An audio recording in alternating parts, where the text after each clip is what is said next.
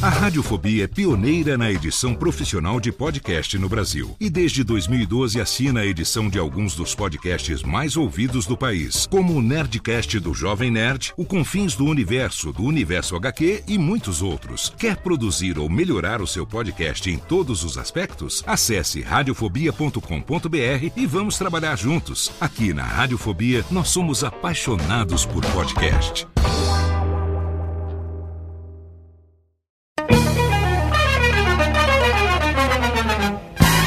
Começa agora, Radiofobia Classics. Radiofobia Classics.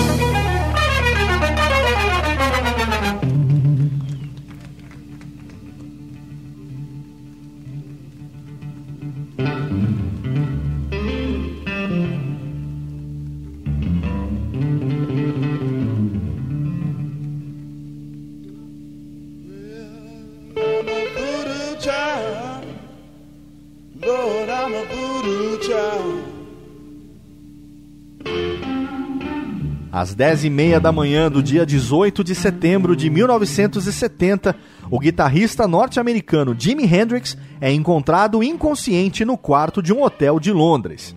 Levado por uma ambulância, chegou sem vida ao hospital St. Mary's. O laudo médico dizia: morte por sufocação causada pela inalação de vômito após intoxicação por barbitúricos. Assim, numa tarde clara e fresca em que soprava o vento frio do Pacífico Norte, James Marshall Hendrix, enfim, voltava para casa.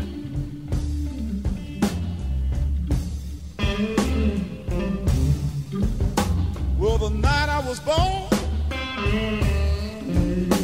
Saudações, ouvinte do Radiofobia, eu sou Léo Lopes e é com muito orgulho que trago para você o primeiro programa da segunda temporada, o nosso 13 terceiro episódio do nosso podcast musical, o Radiofobia Classics. Mensalmente trazemos aqui para você a biografia e alguns dos maiores sucessos de grandes nomes da música brasileira e também da música internacional que você nos ajuda a fazer. Você nos manda sugestões, os feedbacks, os elogios e as críticas, por que não, para classics@radiofobia.com.br e mensalmente a gente prepara uma pauta no capricho e tenta trazer para cá aquele nome que você escolheu para que você possa ter uma experiência musical totalmente fenomenal. E hoje a gente escolheu ninguém menos do que o fenômeno da música mundial que teve uma carreira meteórica, o guitarrista, o sensacional Jimi Hendrix. A frase "Viva rápido, morra jovem" cabe como uma luva para o James Marshall Marshall Hendrix, muito mais conhecido como Jimi Hendrix, cantor, compositor e produtor norte-americano, morto em 18 de setembro de 1970. Mesmo com incontáveis fenômenos da guitarra tendo surgido depois da sua meteórica trajetória, o Jimmy continua sendo influência e referência e é amplamente considerado o mais importante guitarrista da história do pop.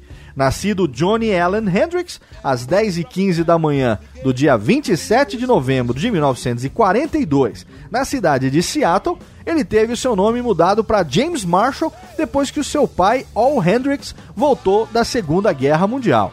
Entre os lançamentos do seu primeiro disco, Are You Experienced, de 1967, e do seu quarto e último trabalho, Band of Gypsies, de 1970, foram apenas quatro anos ao longo dos quais ele registrou algumas performances fabulosas, como no festival Monte Pop em 1967 e também em Woodstock em 1969. Mas antes de começar o programa, antes de falar sobre o que, que o Jimmy fez nos seus quatro anos de carreira e como foi que a sua música influencia o mundo até hoje, a gente vai abrir esse programa especialíssimo ouvindo um dos seus maiores sucessos. Killing Floor no Radiofobia Classics.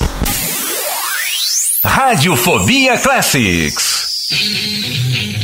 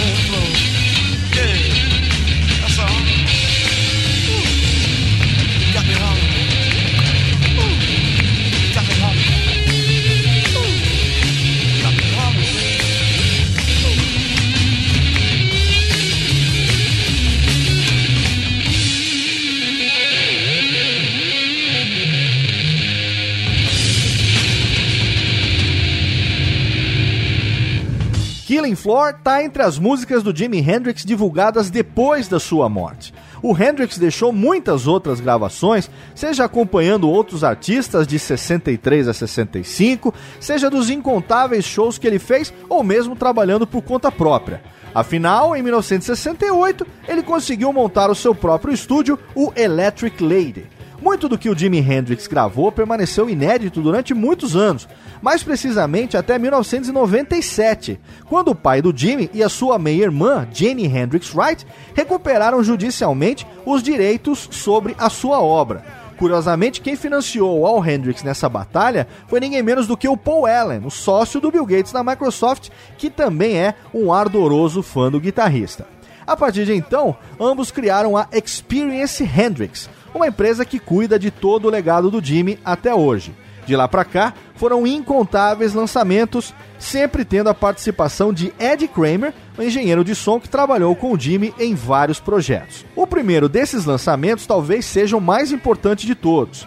Ainda em 1997, saiu First Race of the New Rising Sun, que era o disco que o Jimmy estava trabalhando quando ele morreu. É verdade que todas as suas faixas já tinham sido lançadas em coletâneas, mas essa foi a primeira vez que todas as músicas saíam no mesmo álbum. First Rays of the New Rising Sun mostrava um novo direcionamento na carreira do Jimmy, que se dizia então cansado do rock pesado que ele fazia.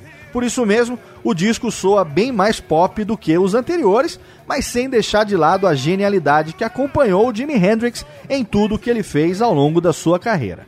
A Experience Hendrix também relançou os quatro discos do Jimmy: Are You Experienced, Axis Bold as Love, Electric Ladyland e o ao vivo Band of Gypsies. Todos eles devidamente remixados e remasterizados pelo Kramer, além de uma infinidade de outros produtos e são exatamente do álbum Axis Bonus Love as duas músicas que a gente vai ouvir a partir de agora. Castles Made of Sand e na sequência Little Wing no Radiofobia Classics. Radiofobia Classics.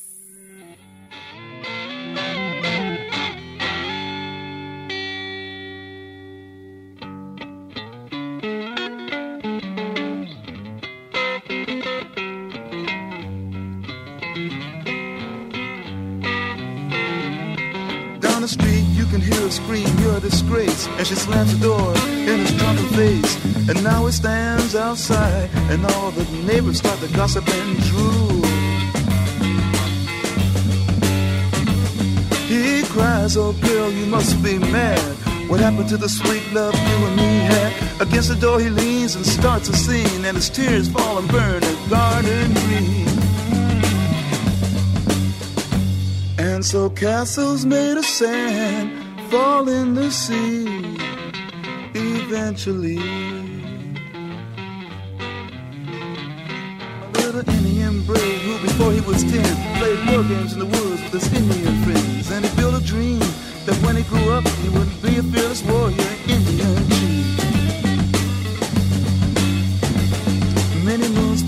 more the dream grew stronger till tomorrow he would sing his first war song and fight his first battle. But something went wrong. Surprise attack killed him in his sleep that night. And so castles made of sand melts into the sea. Eventually.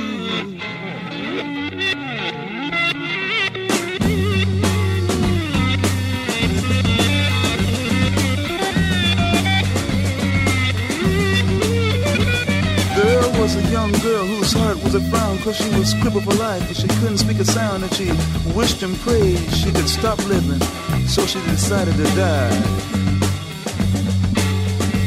She drew a wheelchair to the edge of the shore and to her legs she smiled you won't hurt me no more. But then a sight she never seen made her jump and say look a golden winged ship is passing my way. And it really didn't have to stop. It just kept on going And so castles made of sand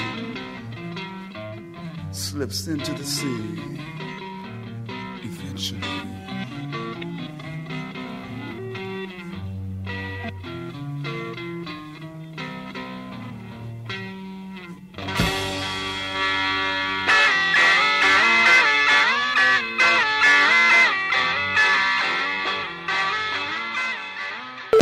Radiofobia Classics. Radiofobia Classics.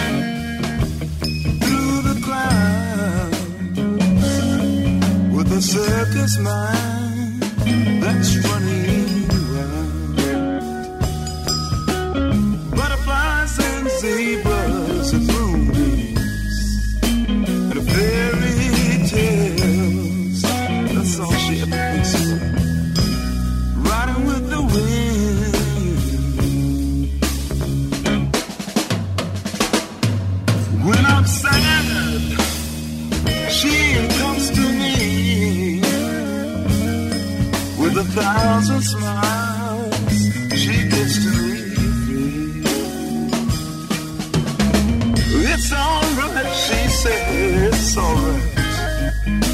Take anything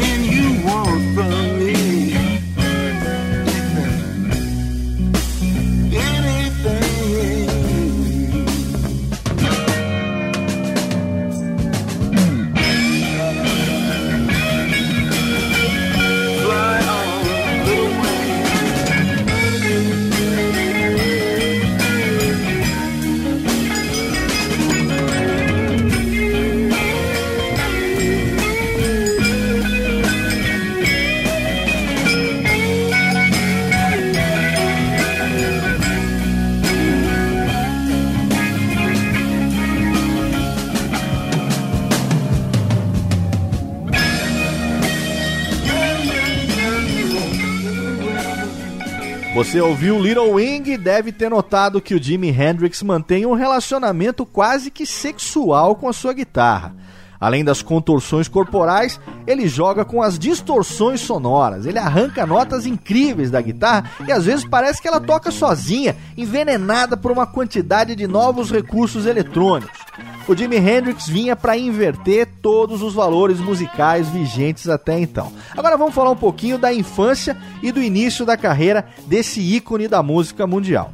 Filho de Al Hendrix, negro descendente de irlandeses, e Lucille Jeter, uma índia cherokee, o Jimmy cresceu tímido e sensível. O Al dava duro como jardineiro para criar o pequeno Jimmy e também o caçula Leon, pois a Lucille, uma apaixonada por dança e música, abandonou eles quando Jimmy tinha 6 anos de idade. Aos 11 anos, o Jimmy ganhou do pai um violão acústico que ele usava para passar horas imitando, cada vez melhor, diga-se de passagem, o som que ele ouvia nos discos de cantores de blues como Muddy Waters e B.B. King, também de roqueiros negros como Chuck Berry. Tocava em Seattle e Vancouver por 50 cents e toda a Coca-Cola e hambúrgueres que ele conseguisse. Mais tarde, ele ganhou uma guitarra barata de segunda mão. O seu autodidatismo gerou um estilo nada ortodoxo, porque ele tocava uma guitarra direita com a canhota. Aos 18 anos, o Jimmy se alistou no exército e foi servir como paraquedista numa base ao sul dos Estados Unidos.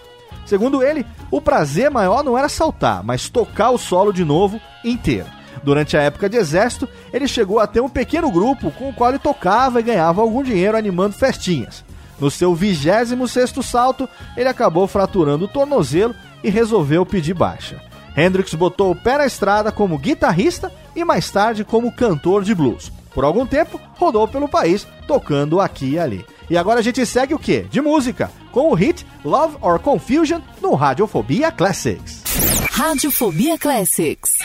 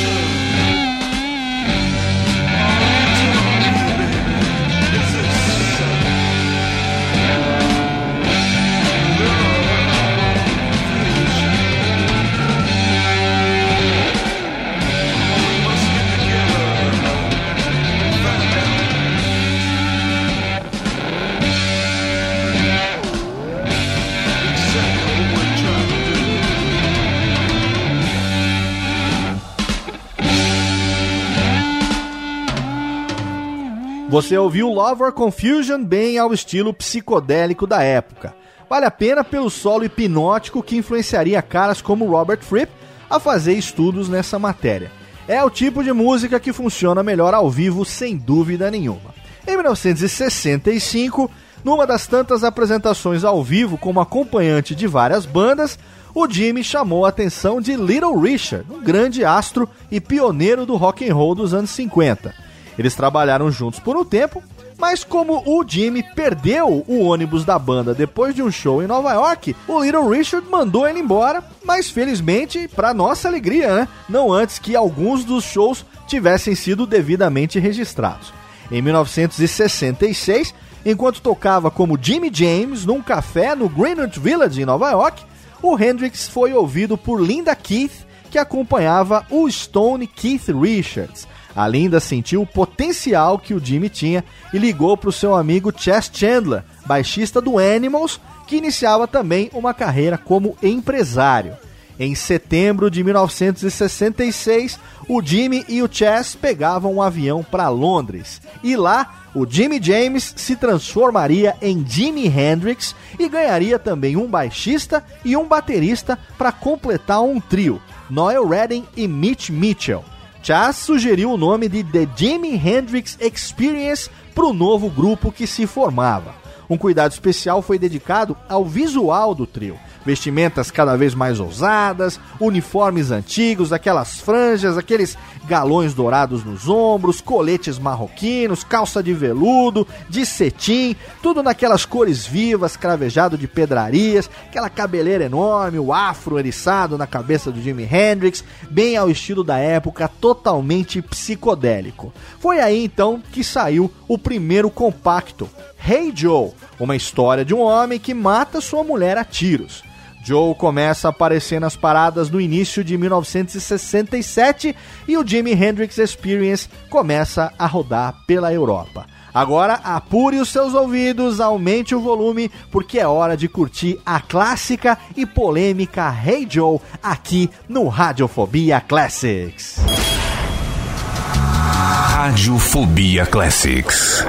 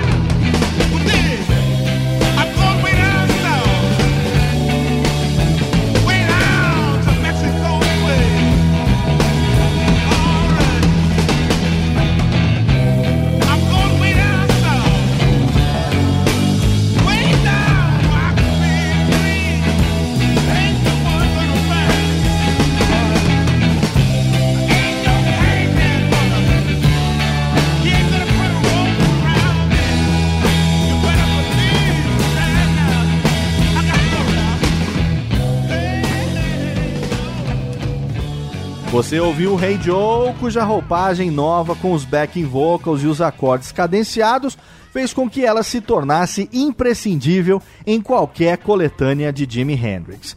Historicamente, como é que funciona a música? Como é que funcionam as composições? A música era apenas um mero apoio para as letras das canções, aonde se concentrava toda a força expressiva do rock. O Jimi Hendrix ele colocava toda a sua criatividade nas proezas instrumentais, no blues eletrônico, que então começava a explorar um espaço novo, um espaço fantástico. As suas letras e vocais eram só complemento para suas construções musicais. Tanto é que, se você reparar nos seus discos, as letras nunca vinham impressas na contracapa. E isso está bem perceptível numa música que a gente vai ouvir agora, na sequência, uma versão de Voodoo Child Slight Return, tocada ao vivo no concerto de Winterland em 10 de outubro de 1968 e que você curte, é claro, no Radiofobia Classics. Radiofobia Classics. That's really drag sometimes when you're trying to play some, some sounds and like your strings slip off the thing up here. And like we'll be having that kind of trouble all night tonight, but we'll just pretend this, there ain't no strings. So those for us not slip off. And we'll continue on with the thing that we recorded on our third LP, which is called Electric Ladyland. And it's a thing uh, called Voodoo Child Slight Return.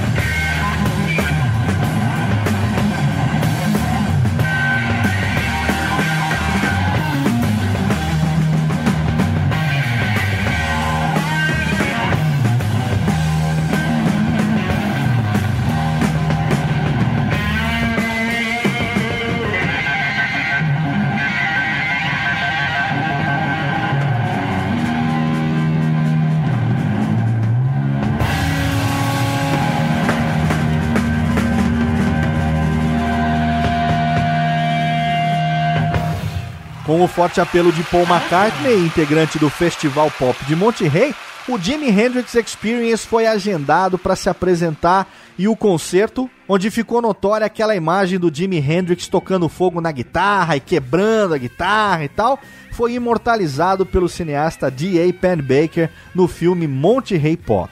O Festival de Monterrey foi um triunfante retorno para o trio.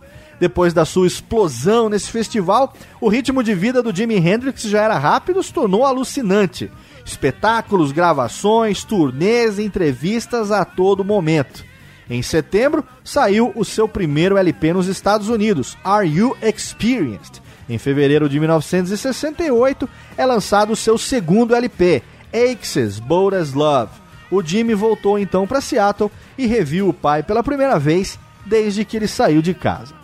Enquanto isso, lá de volta na Inglaterra, a sua imagem de selvagem e cheio de recursos para chamar a atenção, como tocar a guitarra com os dentes e com a guitarra nas costas e tal, continuava a trazer para ele notoriedade cada vez maior, apesar de ele ter começado a sentir mais e mais frustração porque a mídia e as plateias só queriam que ele tocasse os primeiros sucessos e estava cada vez mais difícil que ele conseguisse que as suas novas músicas também fossem aceitas. E é assim que a gente dá mais uma pausa e agora a gente ouve dois sucessos do primeiro álbum do Jimi Hendrix. Manic Depression e na sequência Foxy Lady, aqui é claro, no Radiofobia Classics. Radiofobia Classics.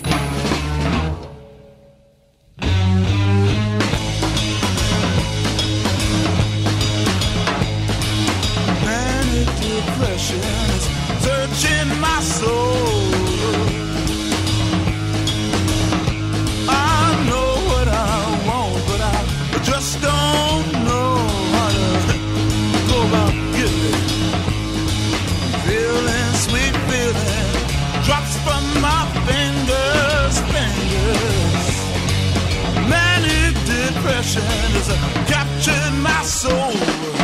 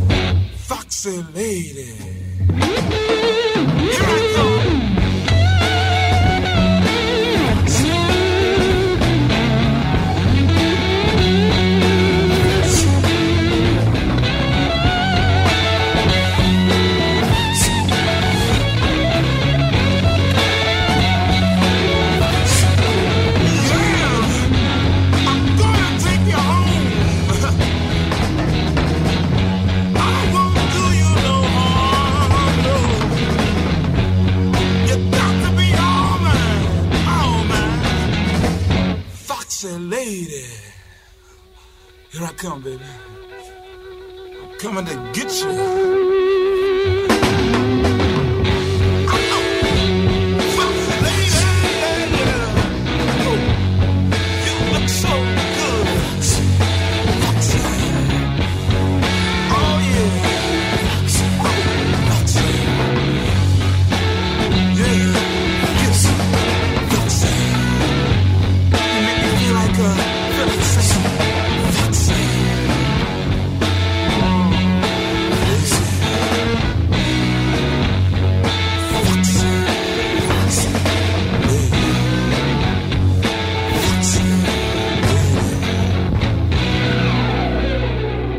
Essa foi Foxy Lane que surpreende com guitarras pesadas tocadas com bastante pegada e uma desenvoltura só dele, né? As famosas levadas sincopadas tornariam marca registrada desse cara e fariam história. O Jamie nunca se intimidou com a corda que quebrasse no meio da música, tocava sempre com bastante vontade. Foxy Lady também se tornaria indispensável em qualquer coletânea do guitarrista, você pode acompanhar, todo o álbum tem essa música. No início de 1968, desavenças pessoais com Noel Redding, combinadas com a influência das drogas, do álcool e também do cansaço, conduziram a um problemático tour na Escandinávia. Em 4 de janeiro, Jimi Hendrix foi preso pela polícia de Estocolmo depois de ter destruído completamente um quarto de hotel num ataque de fúria por causa da embriaguez. O trabalho antes disciplinado do Jimi Hendrix agora estava se tornando errático e as suas intermináveis sessões de gravação, que eram repletas de aproveitadores, finalmente fizeram com que o Chess Chandler pedisse demissão em 1 de dezembro. Ainda em 1968, o Jimmy foi detido no aeroporto de Toronto, acusado de portar rachixe e heroína, mas alegou ser um flagrante encenado pela própria polícia, que estava querendo afugentar os hippies e os desertores americanos que queriam atravessar a fronteira canadense cada vez mais. Em novembro, o Jimmy lançou mais um disco, Electric Ladyland. A expansão dos seus horizontes musicais foi acompanhada por um desgaste no seu relacionamento com os colegas de banda, particularmente com o Redding, e o Experience se desfez durante 1969.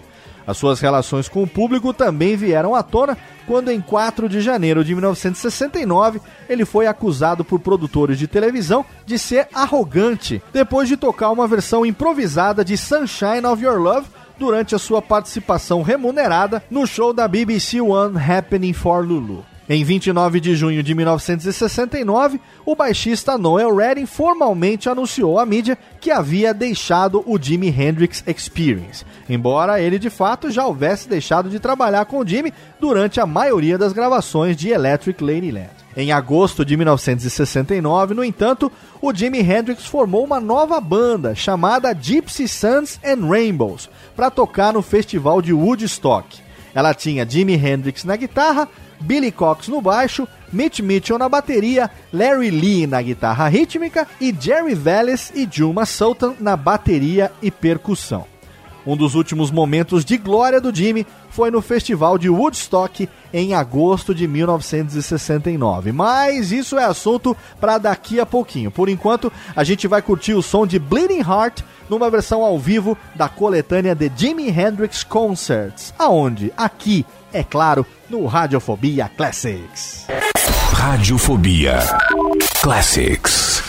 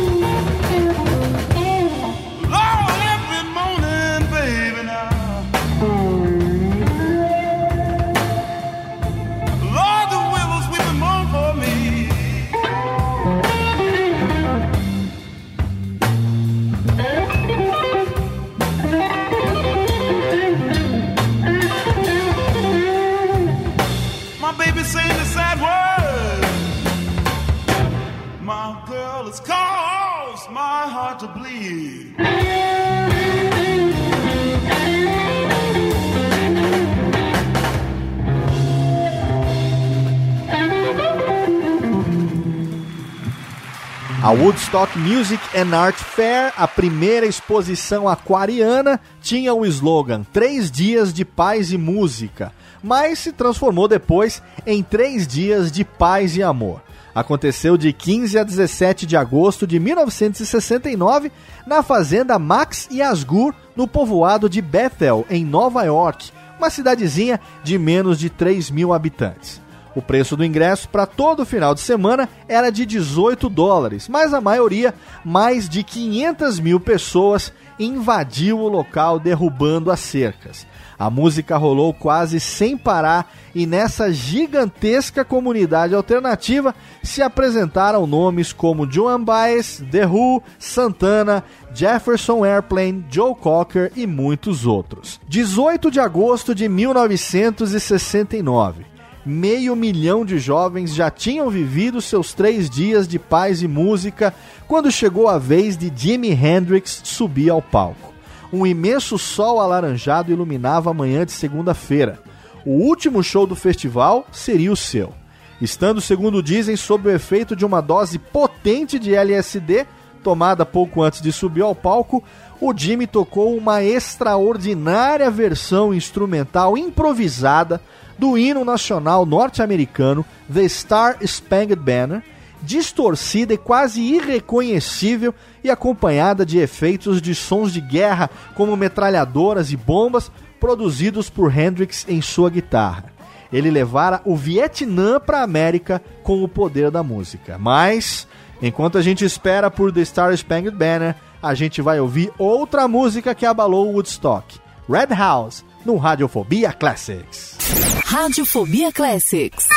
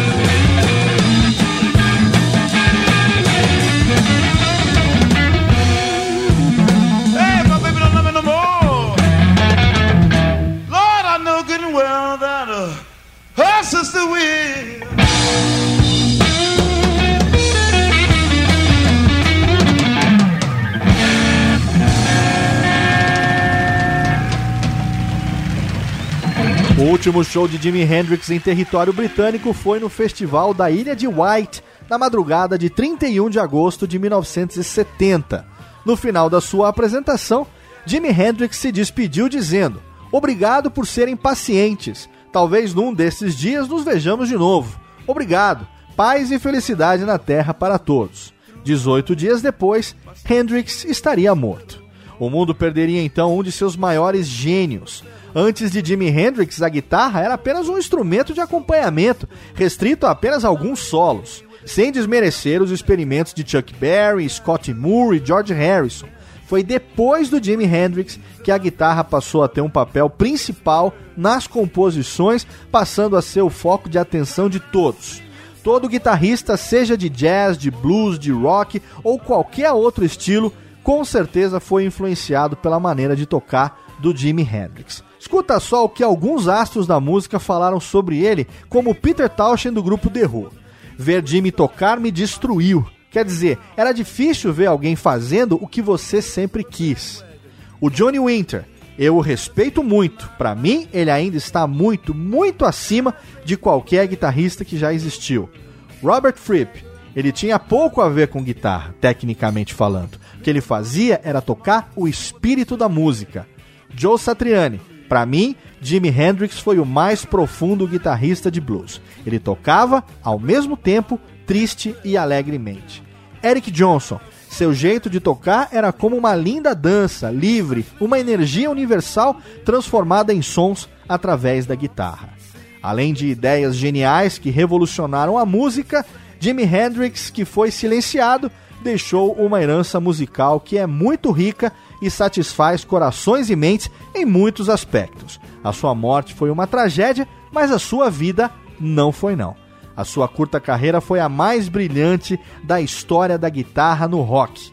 A música pop deve a Hendrix e a sua postura no palco e no estúdio toda a magia e poder da imagem que os músicos de rock tiveram desde então.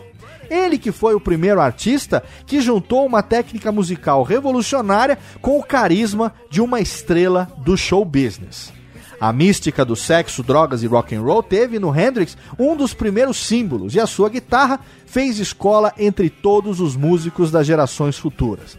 Jimi Hendrix nos deu sua música por meio de seu espírito mágico, tocando com suas mãos o lado mais triste e o mais alegre da alma humana. E é assim que o primeiro programa da segunda temporada do Radiofobia Classics chega ao fim. Mas calma, para fechar o nosso programa com chave de ouro, uma sequência de dois dos maiores clássicos de Jimi Hendrix que mexeram com os nervos daqueles que estavam em Woodstock naquele 18 de agosto de 1969. A versão polêmica do hino americano The Star Spangled Banner e na sequência Purple Haze cuja introdução com certeza é conhecida por qualquer estudante de guitarra. Obrigado pela sua audiência. Mês que vem eu tô de volta com mais um Radiofobia Classics. Até lá. Radiofobia Classics.